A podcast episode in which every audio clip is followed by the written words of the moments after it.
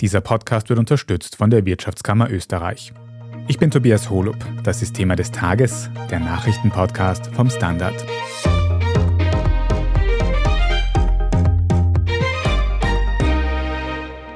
Der Befehl kommt aus Moskau und er könnte weitreichende Folgen haben für den Krieg in der Ukraine. Russlands Verteidigungsminister Shoigu hat den Abzug der Truppen aus Teilen der annektierten Region Cherson angeordnet. Ja, dieser Rückzug, also die Aufgabe des Brückenkopfes westlich des Dnepers, ist natürlich für Wladimir Putin eine weitere herbe Niederlage. Die ukrainische Militärsprecherin hatte Anfang der Woche davor gewarnt, die Ankündigung eines Truppenabzugs könne eine Falle sein, um ukrainische Streitkräfte in Straßenkämpfe zu locken. Die russische Armee hat sich aus dem hart umkämpften Cherson zurückgezogen. Es war die erste Großstadt im Süden der Ukraine, die im Kriegsverlauf unter russische Kontrolle gekommen ist. Nun hat sich das Blatt dort gewendet. Die ukrainischen Truppen reagieren vorerst verhalten. Zu groß ist die Gefahr einer Falle, die dieser öffentlich angekündigte Rückzug mit sich bringen könnte. Bis Cherson wieder komplett unter ukrainischer Kontrolle steht, dürfte es also noch dauern.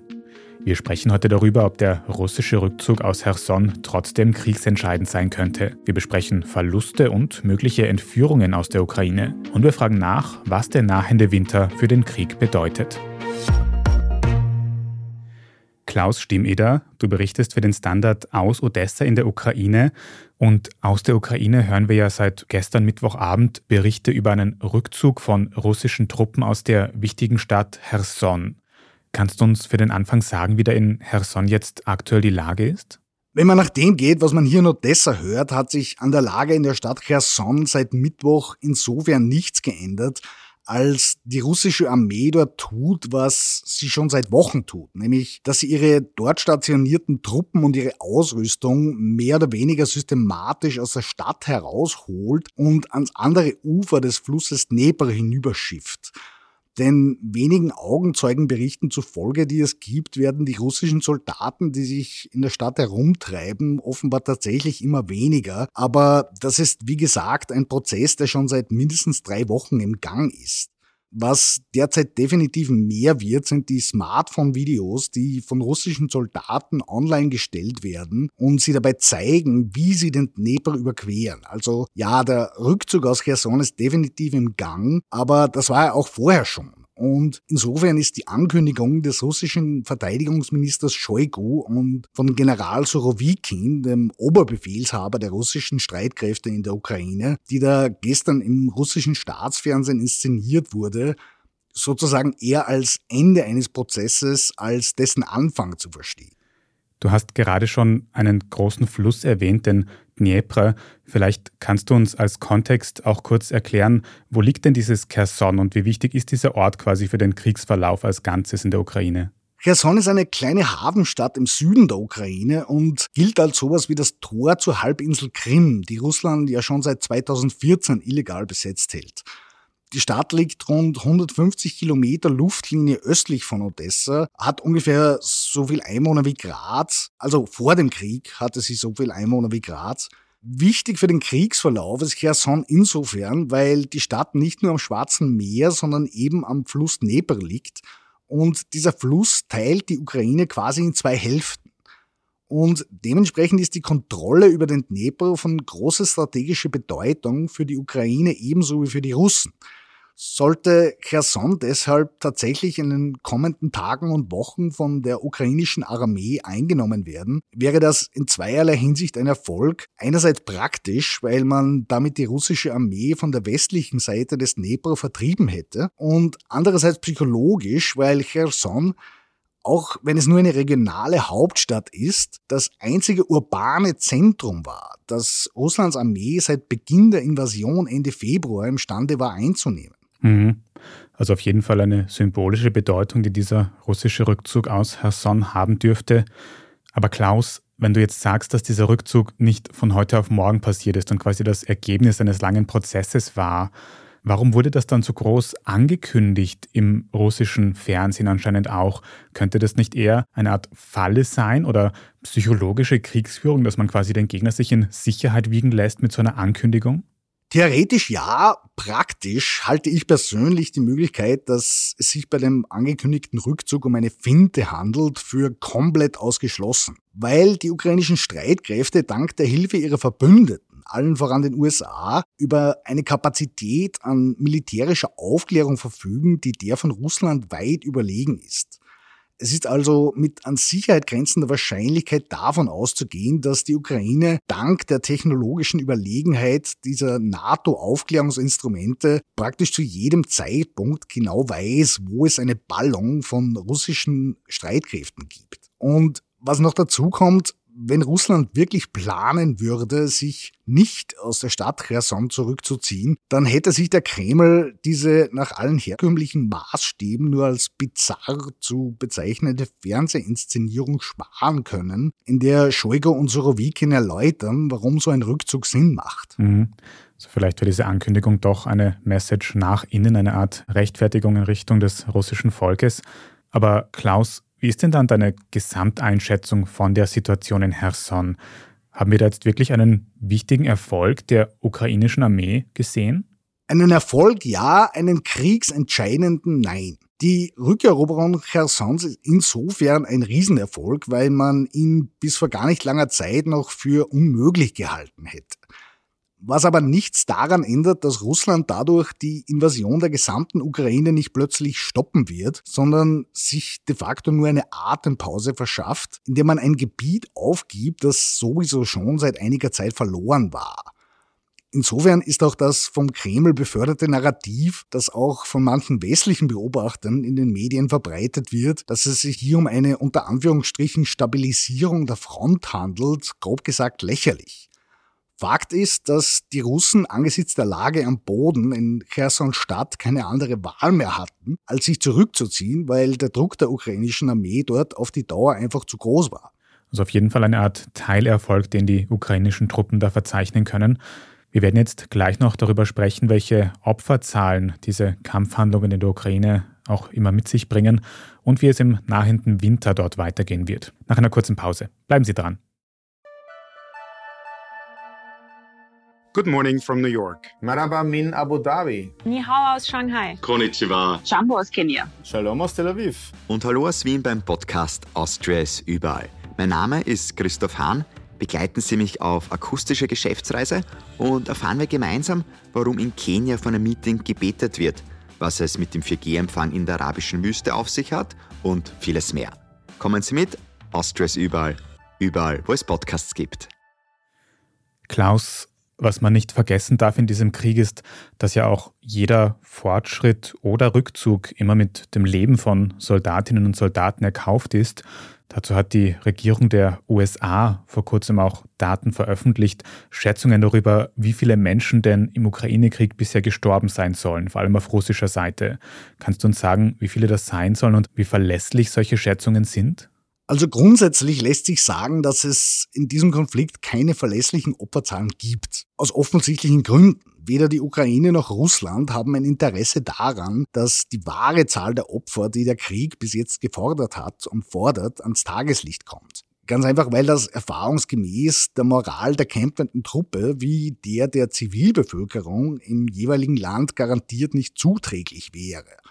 Heißt das, dass die mehr als 100.000 getöteten und verletzten Soldaten auf beiden Seiten, von denen der amerikanische General Mark Milley da jetzt sprach, aus der Luft gegriffen sind? Höchstwahrscheinlich nicht. Wir gehen jetzt in den zehnten Monat Krieg und auch wenn teilweise nur mehr die unter Anführungszeichen großen Schlachten Schlagzeilen machen, wird hierzulande jeden Tag gekämpft. Insofern können wir davon ausgehen, dass die Opferzahlen, auch wenn wir sie nicht im Detail kennen, auf beiden Seiten tatsächlich enorm hoch sind. Mhm. Ganz viele Tragödien, die da auch unter dem Radar von Medien und Öffentlichkeit passieren. Dazu passt auch ein Bericht der Organisation Amnesty International, der vor kurzem veröffentlicht worden ist, in dem die Rede davon ist, dass die russische Seite auch Menschen aus den ukrainisch besetzten Gebieten entführt. Ist das so und warum machen sie das? Die Entführung von Menschen aus den von Russland illegal besetzten Gebieten der Ukraine bildet schon seit Beginn des Kriegs einen Teil der russischen Taktik. Ebenso wie Vergewaltigungen, Folter und der Diebstahl von Eigentum. Wir kennen alle die Bilder der berühmten Waschmaschinen, an denen es in Russland offenbar einen massiven Mangel gibt. Der neue Amnesty-Bericht ist insofern nur eine weitere Bestätigung der Kriegsverbrechen, die Russland in der Ukraine seit Ende Februar so systematisch wie massenhaft verübt. Nichtsdestoweniger ist die Arbeit von Organisationen wie Amnesty International extrem wichtig, weil es eben gilt, wirklich jeden einzelnen Fall zu dokumentieren und das enorme Ausmaß dieser Kriegsverbrechen faktisch darzulegen. Und wenn es am Ende nur dazu gut ist, um sicherzustellen, dass die Täter für den Rest ihres Lebens Russland nicht mehr verlassen können, weil sie bei jedem etwaigen Grenzübertritt Gefahr laufen würden, dass sie vor dem Internationalen Strafgerichtshof in Den Haag enden. Mhm. Klaus Herson war eine Art Hotspot der Kämpfe in der Ukraine in den letzten Wochen.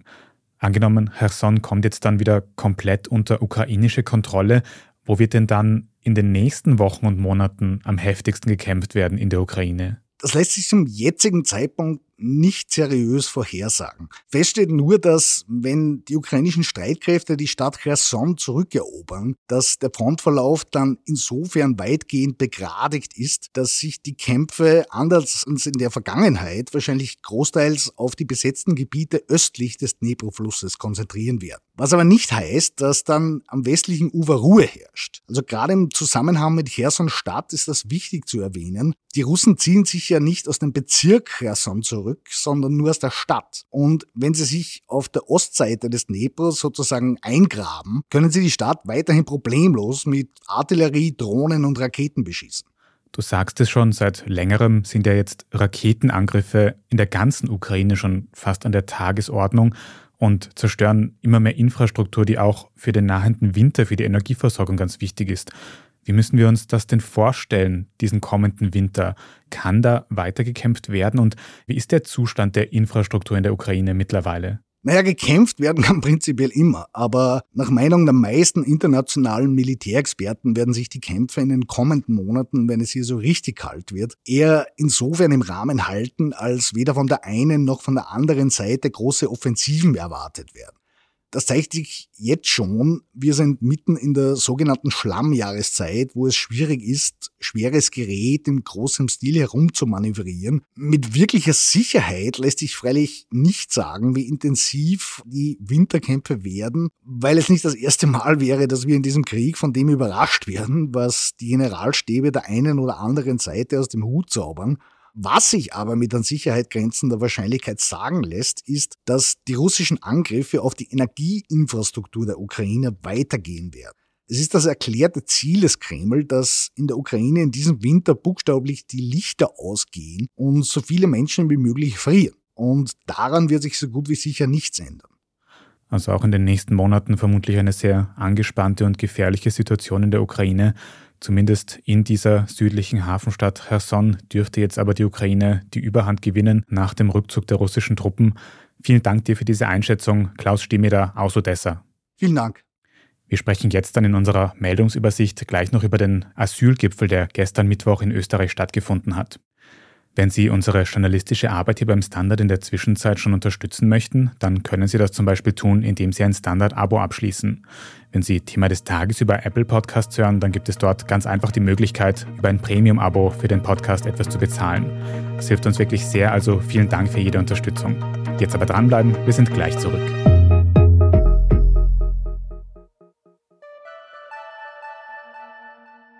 Good morning from New York. Maraba min Abu Dhabi. Ni hao aus Shanghai. Konnichiwa. Jambo aus Kenia. Shalom aus Tel Aviv. Und hallo aus Wien beim Podcast Austria ist überall. Mein Name ist Christoph Hahn. Begleiten Sie mich auf akustische Geschäftsreise und erfahren wir gemeinsam, warum in Kenia von einem Meeting gebetet wird, was es mit dem 4G-Empfang in der arabischen Wüste auf sich hat und vieles mehr. Kommen Sie mit, Austria ist überall. Überall, wo es Podcasts gibt. Und hier ist, was Sie heute sonst noch wissen müssen. Erstens, hier in Österreich hat gestern Mittwochabend ein Asylgipfel mit Innenminister Gerhard Kahner von der ÖVP und den Landeshauptleuten stattgefunden. Grund dürften die anhaltenden Streitigkeiten um die Unterbringung von Geflüchteten sein. Viele Bundesländer und Gemeinden wehren sich ja gegen neue Unterkünfte auf ihrem Gebiet. Laut Informationen des Innenministeriums dürfte es beim gestrigen Gipfel zwar keine greifbaren Ergebnisse gegeben haben, aber es wurde über einen Teuerungsausgleich für private UnterkunftgeberInnen diskutiert. Sollte es diesbezüglich zu keiner größeren Einigung kommen, droht laut ExpertInnen vielen Geflüchteten in den nächsten Monaten Obdachlosigkeit. Zweitens, 48 Millionen Euro. So hoch könnte der Wert von Klimabonus Sodexo-Gutscheinen sein, die nicht von der Post abgeholt wurden. Der Klimabonus wurde in den letzten Wochen ja entweder überwiesen oder eben per RSA-Brief, der übernommen werden muss, als Gutschein mit der Post verschickt. Fast 1,2 Millionen dieser Briefe sind erfolgreich bei ihren EmpfängerInnen angekommen, fast 100.000 Menschen haben ihren Brief aber nicht abgeholt. Diese werden nun unter hohen Sicherheitsvorkehrungen in Kooperation mit der Post wieder an Sodexo zurückgegeben, wie das Klimaministerium mitteilt. Personen, die ihren Gutschein aus gesundheitlichen Gründen nicht abholen konnten, dürften demnach aber noch mit einer Überweisung rechnen. Und drittens, die Social-Media-Plattform Twitter kommt unter ihrem neuen Chef Elon Musk nicht zur Ruhe. Nachdem das blaue Häkchen für verifizierte Accounts nun per Abo kaufbar ist, sollen sich erste UserInnen als Prominente ausgegeben haben. Der Basketballstar LeBron James hat sich etwa beschwert, dass ein verifizierter Account mit ähnlichem Namen wie seiner seinen Ausstieg bei den LA Lakers verkündet hat. Der Fake-Account wurde erst nach längerer Zeit gesperrt. Und auch das graue Häkchen, das in Zukunft für wirklich offizielle Accounts wie solche von Regierungen angedacht war, musste nach einer ersten Aktivierung wieder zurückgezogen werden. Profiteur vom Twitter-Chaos ist übrigens die alternative Social-Media-Plattform Mastodon, die in den letzten Tagen ihre Nutzerinnenzahlen ungefähr verdoppelt hat. Weil Mastodon aber ein bisschen komplizierter ist als Twitter, finden Sie ein How to Mastodon auf der Standard.at. Und dort lesen Sie natürlich auch alles weitere zum aktuellen Weltgeschehen. Falls Sie noch nicht genug von Standard-Podcasts haben, dann kann ich Ihnen unseren Schwester-Podcast Besser Leben empfehlen. Da geht es in der aktuellen Folge darum, wie giftig Hautcremes und Co. sein können. Überall, wo es Podcasts gibt. Falls Sie Feedback oder Anregungen für uns haben, dann schreiben Sie uns sehr gerne an podcast.derstandard.at. Und wenn Ihnen diese Folge von Thema des Tages gefallen hat, dann abonnieren Sie uns doch gleich auf Ihrer liebsten Podcast-Plattform. Dann verpassen Sie auch keine weitere Folge mehr. Bei der Gelegenheit auch sehr gerne eine gute Bewertung dort lassen, denn das hilft uns wirklich sehr. Ich bin Tobias Holub. Danke fürs Zuhören und bis zum nächsten Mal.